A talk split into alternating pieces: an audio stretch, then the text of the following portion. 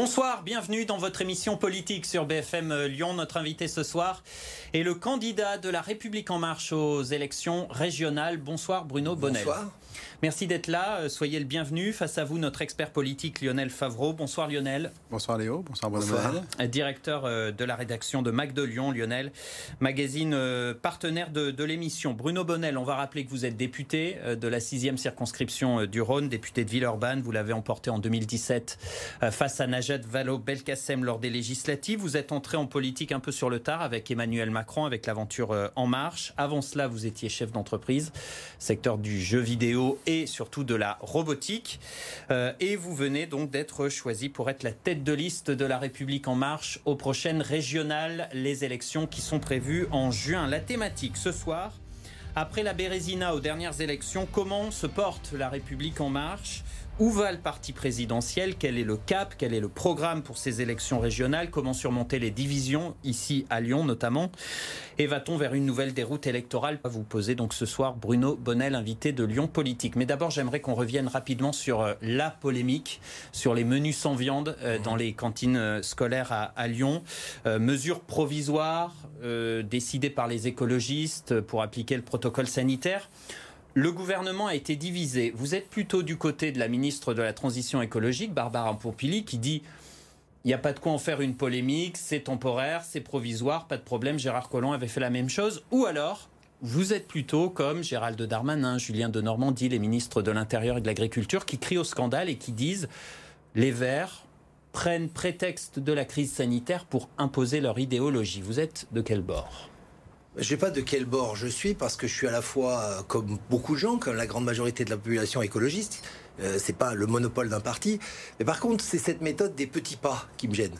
Euh, on a déjà vu le coup pour le vélo. hein. on commençait par dire on fait une petite rue où on va mettre du vélo, anecdotiquement. Puis finalement, on met des bordures. Puis finalement, il n'y a qu'une voie. euh, pour rouler dans les, des, gros, des grands axes lyonnais. Mais là, c'est un peu pareil. On dit c'est temporaire, vous inquiétez pas. Et puis on va nous glisser bientôt que non, on ramène la viande, mais une fois par semaine.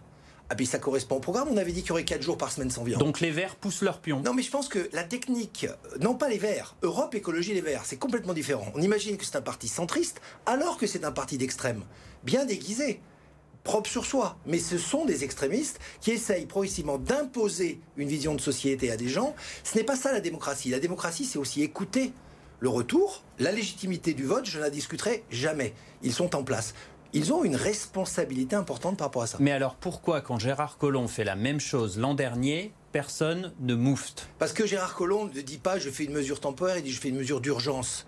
Et on est à la sortie du Covid, on essaie de redonner à manger aux enfants dans les cantines, on va au plus simple. Ça s'arrête au bout d'un mois, on n'en parle plus. Donc là, Là, les a- Verts auraient pu faire autrement, selon vous. Mais ils auraient dû dire c'est une mesure d'urgence compte tenu de la situation et on arrête d'avoir ce débat, justement, cette polémique et surtout cette victimisation où il y a les méchants politiciens professionnels et les gentils euh, écologie les verts euh, qui sont en train de nous dire voyez, hein, on nous tape sur les doigts, c'est pas bien.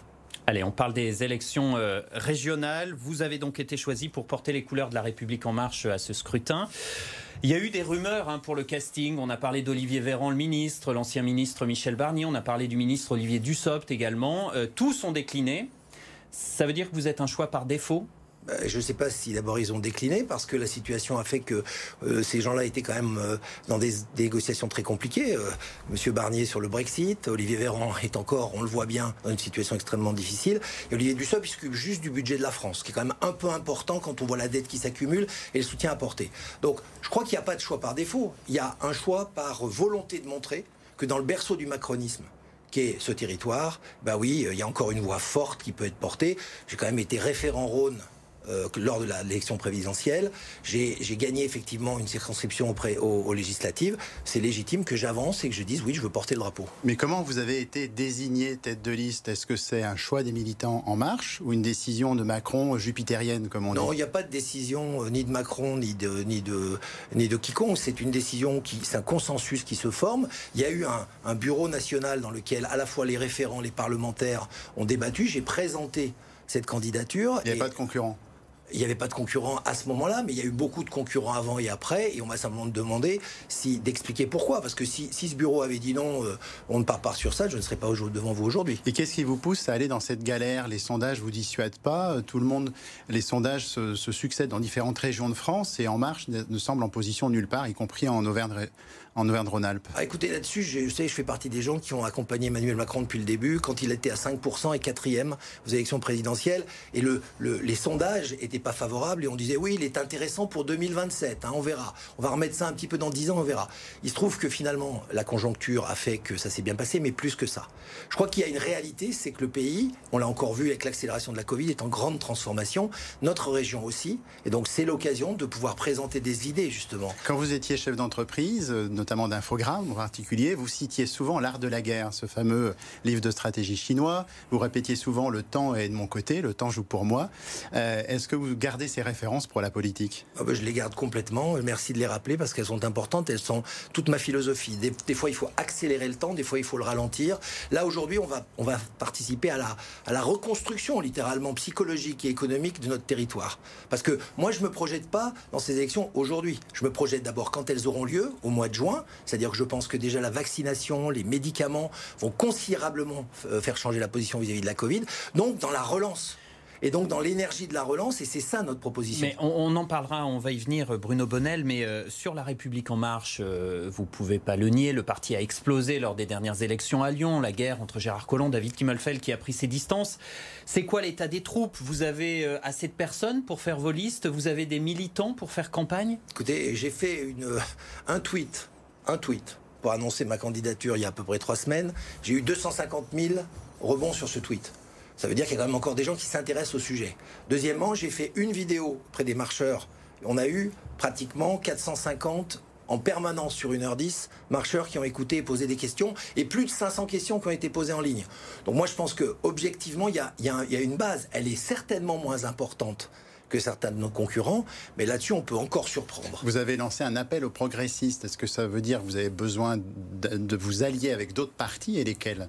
Oui, bah, on va annoncer, bon, on ne se cache pas derrière notre petit doigt, évidemment le Modem, Agir, euh, des gens qui vont nous accompagner, et on va bien évidemment aller un petit peu plus loin. Vous me réservez un petit peu la surprise des annonces. C'est la politique, c'est une campagne, c'est un peu comme le bridge. Hein. Vous sortez pas tous vos atouts en même temps, donc il y a un certain nombre de discussions qui ont lieu en ce moment, et certaines qui, à mon avis, surprendront. Lors de l'annonce de votre candidature, euh, vous avez affirmé vouloir rallumer les étoiles. Mmh. Formule qui sonne un peu creuse, non? C'est ah quoi votre programme? C'est quoi vos priorités? Ça veut dire quoi alors rallumer les étoiles? Parlez-en aux gens qui sont au noir de la nuit, parlez-en aux commerçants qui ont, qui ont pendant des mois pas eu d'activité, parlez-en actuellement aux gens de la montagne qui savent pas comment ils vont faire, parlez-en de ça. Et quand vous leur dites, vous savez, au bout du tunnel, si on y met l'énergie, j'ai moi-même eu connu beaucoup d'échecs. C'est ça que ça veut dire, vous êtes la lumière au bout du tunnel Pas du tout, je ne suis rien du tout. Moi, je suis le porte-drapeau d'un mouvement qui veut justement montrer que la France a toujours su se redresser et cette région dans laquelle nous vivons, elle peut être exceptionnelle. Je rappellerai juste un chiffre. Elle est, son PIB, c'est-à-dire sa génération d'activité, c'est entre le Portugal et l'Autriche. Ça veut dire que c'est un petit pays européen, la région Rhône-Alpes. Et c'est cette idée de le réunir. Auvergne-Rhône-Alpes pardon, excusez-moi, oral, je voulais dire. Donc je me suis fait avoir moi-même par ma propre. Euh, mais est-ce que vous avez des projets, des engagements précis pour les grandes compétences de la région, les transports, les lycées, l'économie? Bien sûr. Bien sûr. Le, mot-clé, c'est maillage. Le mot-clé, c'est maillage. C'est-à-dire que euh, si vous voulez constituer justement dans cette région Auvergne-Rhône-Alpes, sous, sous la liste Oralpes, puisque nous on veut définir par rapport à des Oralpins et des Oralpines, des gens qui appartiennent à ce territoire, il faut mailler. Il faut mailler sur le transport. Donc là, il va falloir faire un effort encore plus grand que celui qui est fait aujourd'hui. Il faut mailler sur le virtuel, c'est-à-dire effectivement, euh, je lis les programmes euh, concurrents, en tout cas les, ébauches de programmes, et quand j'entends que certaines villes ont décidé que la 5G était pas bonne, je me révolte et je dis non, c'est le contraire. Si on veut dynamiser cette région, il faut que le maillage virtuel il existe pour le télétravail, pour la télémédecine, pour la téléactivité. Est-ce que ça vous distingue vraiment des autres listes? Bah, attendez, on le verra, on le verra au moment des débats. On verra si effectivement, quand je regarde par exemple certaines personnes un peu radicales dans l'écologie m'expliquer que la 5G, euh, il faudrait un moratoire à peu près 10 ans, alors qu'on voit une accélération de cette technologie dans, le monde entier, notamment en Europe, je le questionnerai. Je dis, est-ce que vous êtes d'accord? Le Lyon-Turin, par exemple, est-ce qu'ils sont d'accord ou est-ce qu'ils sont pas d'accord pour y aller? Ça va être des sujets assez fondamentaux. Et puis, en fait, il y a le maillage psychologique, qui à mon avis tout aussi important, c'est-à-dire de se dire que quelqu'un qui est du Cantal, va avoir comme réflexe d'appeler quelqu'un qui est de la Savoie ou de la Haute-Savoie pour, pour faire des affaires, pour discuter, pour travailler, non pas d'une façon coercitive en imposant une préférence régionale, mais instinctive, en encourageant les gens à travailler ensemble. Mais on a l'impression que la République en marche a du mal à déterminer des, marqueurs pour cette campagne. Alors ça, ça, commence euh, tout bah, juste. Oui, enfin, euh, elle, va commencer. Elle va commencer. Euh, certains disent sous couvert d'anonymat que la République en marche est en état de mort cérébrale, que voilà, c'est en panne d'idées. Mm. Vous entendez cette critique-là quand même? Oh, ben, moi, j'entends surtout que c'est la deuxième partie de votre phrase, sous couvert d'anonymat, parce que moi, vous savez, ma position, elle a toujours été, il n'y a pas de off. Vous le savez en tant que journaliste, j'ai toujours dit, vous mettez bien mon nom, j'assumerai même mes bêtises. Alors, vous en pensez euh, quoi? Ben, J'en pense que la République en marche, elle a, comme toutes les formations politiques jeunes, elle a certainement des crises. On l'a vu effectivement au moment des municipales. L'intelligence de la République en marche, c'est de tout de suite en tirer les conséquences et pas les répéter. Donc là, par exemple, nous allons partir unis, unis derrière euh, cette liste orale. Euh, avec le modem, avec Agir, avec, d'autres personnes qui nous rejoindront. Et surtout, on va faire la même mécanique participative d'idées auquel, euh, qui nous a fait gagner au niveau des présidents. Donc le programme va aussi se construire là dans... Ah il est, en pleine co-construction actuellement. Du coup, vous pensez que ce mouvement peut faire preuve de résilience? Oh, écoutez, la résilience, c'est le mot à la mode de la psychologie. Non, moi, je crois que ce mouvement, il doit faire toujours la même chose. Il doit faire peur d'audace, il doit être courage, d'effort et de solidarité. De toute façon, le, mot-clé de la campagne, je vous le livre, c'est pulser. Positif, uni, libre, solidaire, européen et responsable. Il a bien appris son slogan. Non, le slogan. Vous savez, il se trouve que ça tombe bien, c'est moi qui l'ai fait. Merci de me dire que j'ai bien appris. Mais encore une fois, c'est pas une question d'éléments de langage, c'est une question de savoir connaître le filtre avec lequel on va faire nos Mais est-ce que vous inspirez du marketing que vous avez appris dans votre vie de chef d'entreprise aussi? Bah Écoutez, si en politique on ne s'inspire pas de marketing, on ne fait pas de politique, ça veut dire qu'il faut avoir du fond, de la conviction, et ça je crois que j'en ai beaucoup, puis il faut de la forme pour que ça soit lisible pour les gens. Sinon les gens se perdent. Moi je ne sais pas vous lire aujourd'hui le PS par exemple. Je ne sais pas vous lire. Je ne sais plus où ils sont. Un coup ils votent, un coup ils votent pas. Ils, sont dans des espèces de trucs tactiques. Ils veulent s'associer avec, euh, avec les Verts, mais ils ne sont pas d'accord sur des fondamentaux avec les Verts. Donc moi je veux être lisible nous avons, nous avons une seule identité, c'est la transformation. C'est déjà des attaques contre Najat Vallaud-Belkacem qui pourrait être candidate oh bah, Écoutez, avec Najat, j'attends d'abord si, savoir si elle est candidate ou pas. C'est quelqu'un que, un, je respecte, comme je respecterai d'ailleurs, et j'en prends l'engagement ici, tous les candidats au niveau des attaques personnelles. Mais par contre, en termes d'idées, nous aurons un combat rude contre des idées qui, à mon avis, ne sont pas du moment, mais d'avant. On parle euh, d'un des plus importants de vos adversaires, c'est Laurent Wauquiez, le candidat, euh, candidat à sa réélection, le président sortant. Ça a été un bon président de région? Ça a été un bon gestionnaire de région. J'arrête pas de le dire et tout le monde me dit mais pourquoi tu dis ça? Tu te rends compte? Il y a plein de choses à dire. Non, non. Je veux dire par là que il a laissé des services gérés, mais je vois pas où il a imposé une quelconque vision. Ça suffit pas à gérer. C'est une condition nécessaire. J'ai été chef d'entreprise. Je sais que si votre entreprise n'est pas gérée, si votre structure n'est pas gérée, ça marche pas. Mais c'est pas suffisant. Ce supplément d'âme dont vous trouvez qu'il est un petit peu creux, c'est le rallumage des étoiles, qui à mon avis est essentiel, qui, est, qui est essentiel. Je crois que c'est là où on va se battre. C'est sur quelle vision de la région on a à 25 ans. Qu'est-ce qu'on veut faire de cette région? Est-ce que vous pourriez avoir à un moment donné, au second tour, des convergences avec lui, puisque aux élections municipales, à Lyon, aux élections métropolitaines, Gérard Collomb, dont vous avez été un proche, s'est allié avec la droite au second tour? Écoutez, moi, j'en suis pas à jouer le deuxième tour avant le premier. Moi, je, Mais c'est exclu ou envisageable? Ah ben, Non, ça dépend. Moi, vous savez, j'ai dans, dans en vie politique, j'ai une seule ligne, elle est noire elle est noire. Et elle est noire profond. C'est-à-dire, si on c'est pour aller vers des gens qui rejettent l'autre, qui sont des gens qui sont qui ont beaucoup de phobies, sans les déterminer exactement. C'est-à-dire que si, le, en gros, le Rassemblement national devient un danger pour cette région, parce que ne l'oublions pas, j'ai vu que le match euh, euh, médiatique s'installait entre euh, Vauquier et la droite, et puis les écolos et les rouges. Et au milieu, on dirait qu'il n'y a plus rien. C'est suite au sondage des écologistes. Le fameux sondage. Au milieu, il y a quand même un truc très important, ça s'appelle le Rassemblement national, qui est une véritable, véritable force politique dans notre région, et on ne peut pas l'ignorer. Donc ça veut dire que si on basculait dans ce qui serait le pire pour notre région, par rapport à notre histoire, par rapport à nos convictions de liberté, oui, on aurait n'importe quelle alliance. Vous savez, moi j'ai voté, moi j'ai voté Chirac quand il a fallu euh, contrer Monsieur Le Pen. Mais par contre, dans tous les autres cas de figure, ne jouons pas le deuxième tour avant qu'il existe, qu'il ait lieu. Vous pourriez faire alliance avec Vauquier pour faire le barrage au Front National. Et pourquoi pas alliance avec d'autres Rassemblement Et pourquoi pas alliance avec d'autres dans ce cas-là? Si la situation est, qu'il faut défendre notre région, je la défendrai. Même les écologistes. Laurent Vauquier, Laurent Wauquiez qui se targue d'être un bon, l'un de ses, arguments euh, phares. Mais écoutez le socialiste Jean-Jacques Kéran, l'ancien président euh, de la région, conseiller d'opposition. D'après lui, euh, cette rigueur financière se fait au détriment de certaines politiques. Écoutez Jean-Jacques Kéran C'est au prix de, sacrifices euh, importants sur des budgets fondamentaux. Je pense à la formation, je pense à l'environnement, je pense à la culture, tout ce qui va directement aux citoyens. Donc vous nous avez dit, Laurent Vauquier est un bon gestionnaire, mais vous êtes d'accord, la, la bonne gestion a une face sombre? Mais vous savez, quand vous faites de la gestion, vous faites des choix. Je ne dis pas que ces choix ont été bons. Je ne suis pas d'accord avec la politique qu'il a menée. Notamment, euh, Caron a raison. Sur la formation, on est la seule région qui avons refusé euh, et, j'étais bien placé pour le savoir, parce que je l'ai voté, euh, le, plan sur les compétences, et qui, qui finalement n'a pas été à la région, mais à Pôle emploi. sur la culture, c'est pas la peine d'en parler, c'est une catastrophe. Et réveiller effectivement les forces culturelles de notre région, qui sont nombreuses, est essentiel. Mais à côté de ça, ça ne veut pas dire que les comptes sont pas bien tenus, que la dette est pas tenue, etc. C'est le prix de la politique. Mais on ne peut pas attaquer quelqu'un sur sa rigueur de gestion, parce que ça, je pense, c'est le devoir d'un homme politique.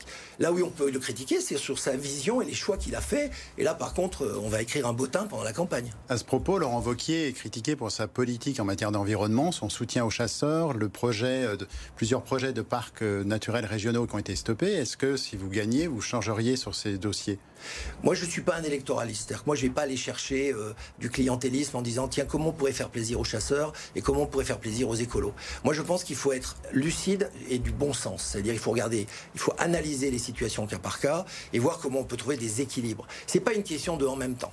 Parce qu'on me l'a déjà dit, on dit ah oui, vous êtes toujours pour le Non, non, c'est une question de ramener aussi du pragmatisme en politique. Moi, j'ai fait 30 ans d'entreprise, j'en suis à ma quatrième année politique. En matière d'environnement, est-ce que vous avez des marqueurs, des projets? Ah ben, Les marqueurs en environnement, ils sont très simples. Ça s'appelle la qualité de vie et la qualité de vie pour tout le monde. Vous savez, moi, quand je vois les, les écologistes qui nous expliquent euh, euh, leur, leur, rapport à l'animal, par exemple, moi, je considère que, que le lien à l'animal est important, par exemple. Et le lien à l'animal, c'est aussi euh, savoir contrôler des forêts où ça déborde de, de, de vie sauvage qui détruisent, qui n'ont pas assez d'espace vital pour vivre, et au nom d'un principe sur la chasse, bah, laisser euh, des sangliers euh, euh, dévorer la moitié des cultures à côté. Donc je crois que en écologie, l'équilibre est important. D'ailleurs, on appelle c'est un écosystème, il doit être regardé globalement. Donc encore une fois, plus on regardera l'écologie par le petit bout de la lorgnette, plus on fera de la super segmentation, notamment dans les calculs carbone, etc., et eh ben, plus on ira vers une espèce d'électoralisme vert qui ne me plaît pas. Alors justement, on va continuer de parler d'écologie. On revient à la République en marche. Il y a quand même quelque chose qui interpelle dans votre camp. C'est euh, une quarantaine de parlementaires qui ont quitté le navire depuis le début du quinquennat.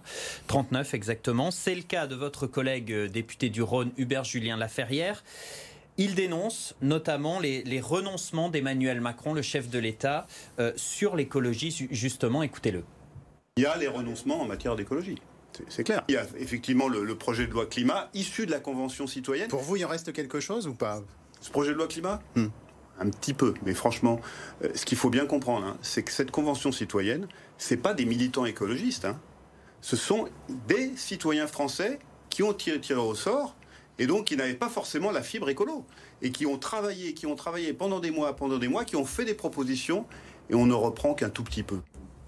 Vous, vous dites quoi? C'est les lobbies, c'est le MEDEF qui ont gagné dans, dans cette affaire? Non, moi je dis euh, attendons d'abord de voir la loi. Elle est en commission actuellement et avant euh, de la de, de, attendons de voir les amendements. Qui On en connaît largement le non, contenu. Non, non, non, non, non. Vous savez, il y a quelque chose en France qui s'appelle et c'est important le débat parlementaire. Moi, je respecte énormément ce qui a été fait sur la Convention citoyenne. Et moi-même, j'y crois. Et si je deviens euh, président de cette région, on mettra en place un système de démocratie participative actif sur des sujets importants de société. Après, il y a la rigueur de la loi et la structuration de la loi.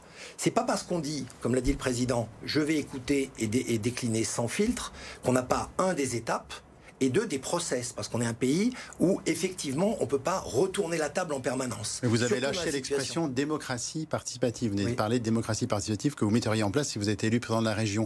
Mais justement, Emmanuel Macron, depuis le début de son mandat avec les Gilets jaunes, ou la gestion de la crise du Covid et les réactions des élus locaux, il est critiqué pour avoir un pouvoir très vertical, très centralisé, très parisien. Moi, j'ai jamais vu un président qui a fait autant de face à face, euh, combat véritablement pendant des heures avec des gens qui lui ont parlé, qui l'ont interpellé. Ça veut pas dire il y a des contacts directs, mais il y a un problème avec les territoires. Non, mais attendez, la notion sur les territoires. Est-ce que c'est pas vous rapporter quand on est candidat Merci de me poser cette question parce que c'est intéressant.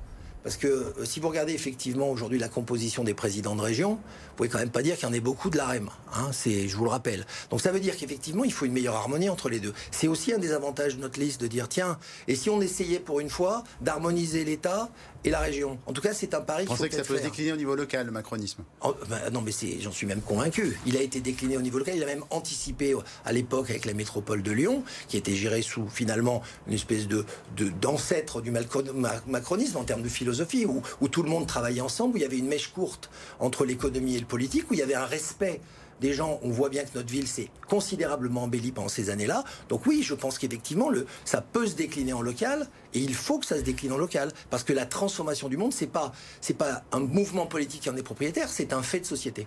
Mais la convention citoyenne, pour revenir sur ce que disait Hubert Julien Laferrière, euh, il en reste très peu des propositions faites par les citoyens, donc euh, démocratie participative. Comment vous allez être crédible pour parler de ça dans votre campagne sur l'écologie, sur la démocratie participative pourquoi Écoutez, pourquoi dites-vous qu'il en reste très peu? Ah bah écoutez, euh, la ministre Barbara Pompili reconnaît elle-même que cette loi ne suffira pas à respecter l'accord de Paris pour les émissions de gaz à effet de serre. Le Haut Conseil pour le climat pointait les insuffisances de la loi récemment mais ça ne veut pas dire qu'il en reste peu. Ça veut dire que la philosophie générale qui a été, qui a été euh, déclenchée, la loi, j'invite encore, avant de continuer à la raccourcir, cette loi, et elle est longue et fastidieuse, elle a quatre titres, elle est, elle est vraiment longue, eh bien, regardons-la. Si vous voulez rien que moi je connais mieux le titre 4, parce que chacun se spécialise sur le logement il y a des choses extraordinaires sur, le logement, qui sont des grandes avancées sur la transformation du tertiaire, sur l'artificialisation des sols, sur la possibilité de justement mieux vivre, notamment en, milieu urbain et en milieu rural.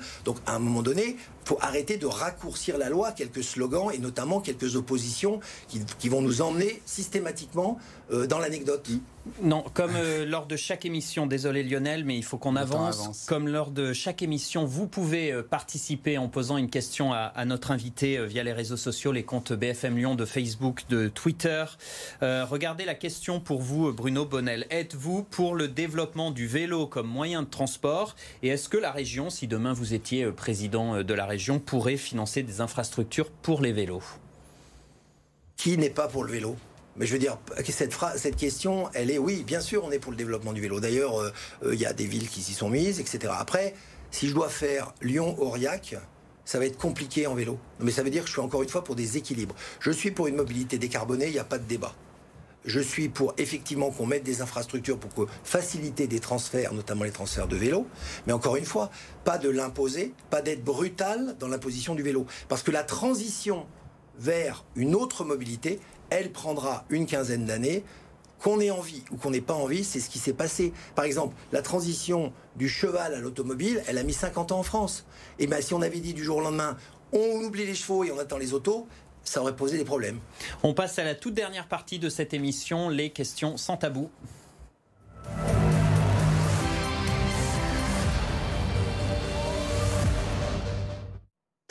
Avec des réponses courtes, s'il vous plaît, Bruno Bonnel. Première question avec Lionel. Dès le début de votre mandat, euh, des magazines, notamment le magazine économique Capital, vous avez classé parmi les députés les moins actifs, les moins présents à l'Assemblée nationale. On vous a aussi reproché d'être peu présent dans votre circonscription. Toutes ces critiques vous agacent ou il y a une part de vérité? Non, elle m'agace pas. Je pense que c'est la perception qu'on a à travers des, outils qui sont d'anciens outils, mais on va pas les détailler. C'est réponse courte. Je vous dirais simplement vice-président de la loi Pacte, responsable de territoire d'industrie, euh, travaille euh, avec euh, François Ruffin sur les auxiliaires de vie sociale avec un rapport à la clé. Tout ça, ça s'est pas fait en faisant rien. Ça s'est fait avec des interviews, des auditions, des choses qu'on ne voit pas et qui n'ont souvent pas analysées par les marqueurs. Question plus personnelle en quelques mots. Qu'est-ce que vous gardez de vos années d'enfance en Algérie où vous êtes né en 58 pendant la guerre Le grand respect de la diversité. Ça veut dire que je crois qu'il y a beaucoup de valeur à écouter les gens qui ne sont pas nos cultures. Il faut arrêter de les caricaturer. En 2015, vous avez fait une incursion à la télé en essayant d'adapter The Apprentice en France, l'émission rendue célèbre par Donald Trump. Euh, ça a été un échec. Est-ce que vous êtes responsable de ce flop?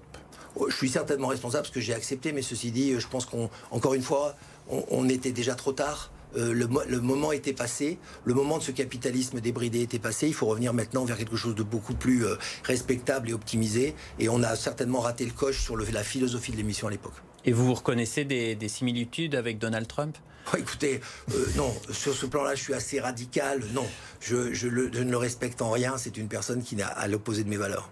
En 2017, vous aviez été épinglé, c'était lors de la campagne pour les législatives, pour euh, des arrangements fiscaux avec vos sociétés aux États-Unis, optimisalité ou pas? Vous avez quelque chose à vous reprocher ou pas? Ah, écoutez, j'avais fait, euh, je crois, un article complet dans le Progrès de l'époque, qu'on cite souvent rarement, où j'avais expliqué que toutes ces allégations étaient définitivement fausses elle concernait une situation. Euh, en plus, euh, on m'a inventé une deuxième société. Euh, j'avais effectivement eu une première société aux États-Unis que je n'ai jamais exploitée pour des raisons tout à fait personnelles.